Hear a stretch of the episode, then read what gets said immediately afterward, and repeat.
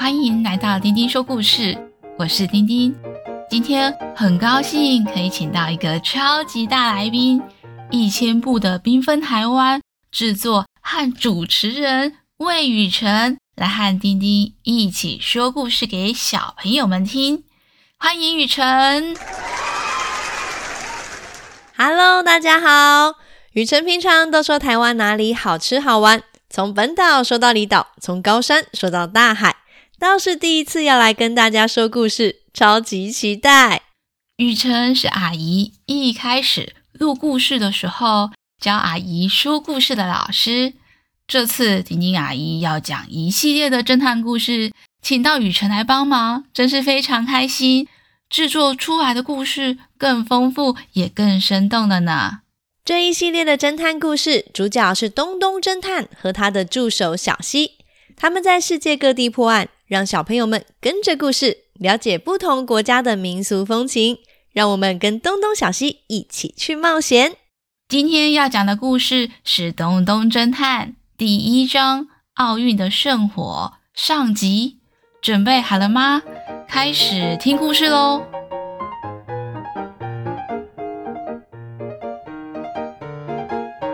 电视机里的新闻画面。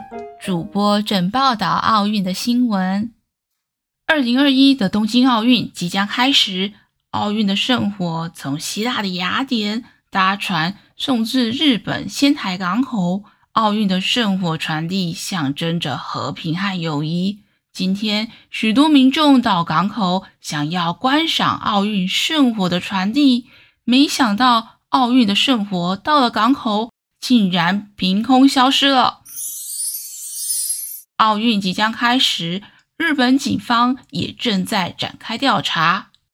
东东侦探一边看着新闻报道，一边吃着热腾腾的饭团当早餐。旁边的助手小西一边泡着咖啡，一边说：“哇，奥运比赛四年才一次，很多人都很期待，也是运动员一个重要的比赛活动。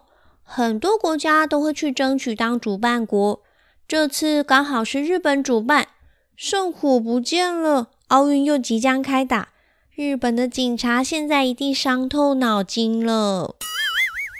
东东转头看看小西说：“今天我们又没有要调查案件，也不需要变装，你怎么还是一脸脏兮兮的呀？”小西抗议的说：“你说我的脸脏兮兮，才不是呢。”我在练习化妆术，平常没有调查也应该要练习化妆术，化妆成不同职业、不同性别和不同身份。东东不以为意，助手小希做事很认真，是他的好帮手，但是化妆技术真的不太行，常常喜欢把脸上画上乌青，红红的、黑黑的一块一块。像是叠过一个大胶的样子。东东思考着说：“嗯，这次的圣火从日本的仙台县开始，要一路传圣火到日本的东京。开幕典礼上，圣火会在东京体育场的主火炬点燃，展开十七天的比赛。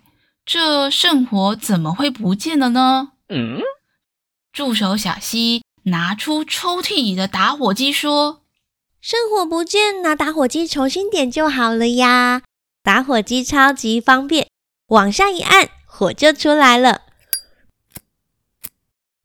如果要更大的火，我这里还有巨无霸打火机，你看，说不定可以点出跟我一样大的火哟。”一，一咻，小溪一边说。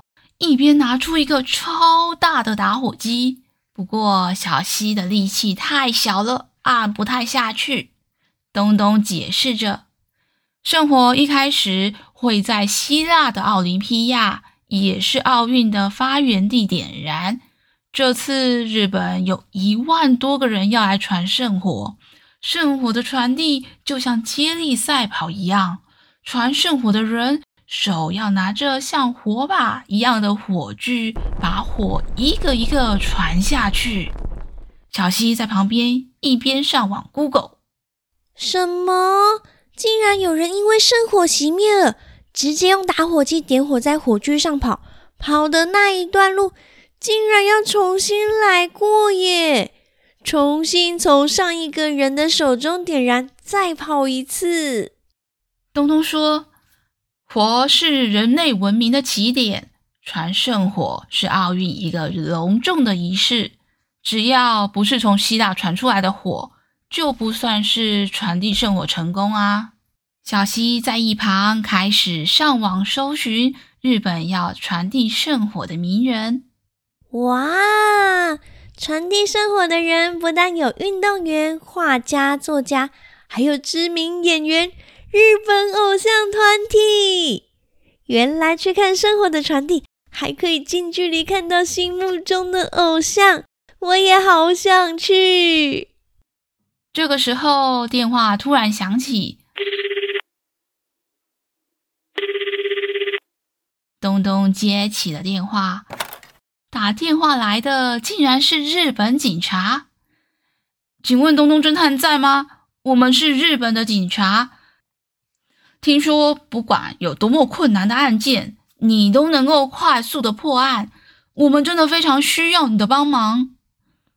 东东讲了一阵子，挂掉电话后说：“小希，快点准备行李，我们要到港口搭船去日本喽。”小希马上用最快的速度准备行李，准备去基隆的港口出发去日本喽。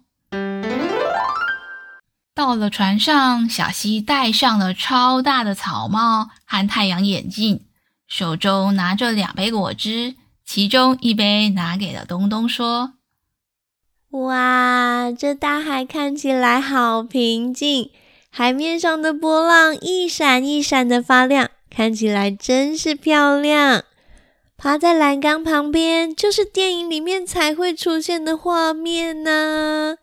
我们一边喝果汁，一边欣赏美景，真是惬意。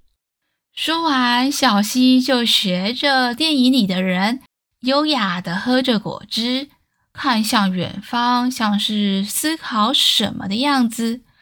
但是过了一会儿，小希把果汁杯拿给东东，说：“奇怪，我突然觉得两脚发软，很不舒服，而且，嗯，好像还有点想吐。”哎，东东问小西：“我们上船前，我不是有拿一包药给你，要你吃了再搭船，你吃了没啊？”小西说。我又没生病，干嘛吃药？我当然不会吃你给的药呀。东东说：“船在海上会随着海浪震得摇摇晃晃，很多人搭船都是会晕船的。给你的药可是晕船药，不过你现在已经开始晕船了，吃药就没有用了。看来要到达日本以后，你走下船。”你的晕船症状才会好。好不容易到了日本的港口，小希虚弱地走下船，问东东说：“啊，为什么我们这次来日本要搭船？以后都搭飞机就好了。搭船真是特别久，又特别晕。”东东回答：“因为圣火是搭船从希腊运到日本的。”所以我特地订的船票，就是要看看搭船的过程中有没有什么值得注意的线索。眼前有一群日本警察已经在港口等候东东了。东东向警察们挥挥手。日本警察说：“东东侦探，感谢你的帮忙，远从台湾过来，这次要请你帮忙找的是备用圣火灯。”那天圣火抵达港口的避风港，要从原本的大船换到小船，这样岸上的记者们才可以拍到圣火在海上的画面啊！没想到当时一阵强风一吹，圣火就熄灭了。大家急着想要找出备用圣火灯，重新点燃火把时，才发现圣火灯不见了。另外一个日本警察说：“我们搜寻过放圣火灯的大船，甚至附近的海底都找过了，就是找不到。奥运的系列活动没有圣火传递，就无法展开。奥运总会也来关切了。”说再继续延迟奥运相关的行程，就要跟我们政府索取高额赔偿金。Oh no！最近我们日本警方加派了人力警力，大家想破头，就是想不到奥运的圣火灯究竟会放在哪里呢？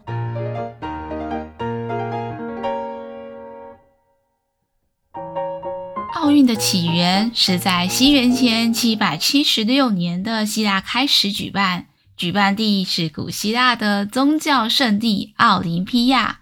奥运的全名就是奥林匹亚运动会。奥运每四年会举办一次，而这次故事中不见的奥运圣火，是纪念着古希腊神话中普罗米修斯从宙斯手中偷来的火，他将火种带来人间，开启人类的文明。哇，原来圣火的由来跟古希腊的神话有关。今天的故事有雨辰的加入，故事听起来更精彩了。谢谢大家，很高兴雨辰一起陪我讲故事。大家也可以到一千步的缤纷台湾看雨辰介绍台湾的旅游和美食。小朋友们喜欢今天的故事吗？下次我们再一起听故事吧。下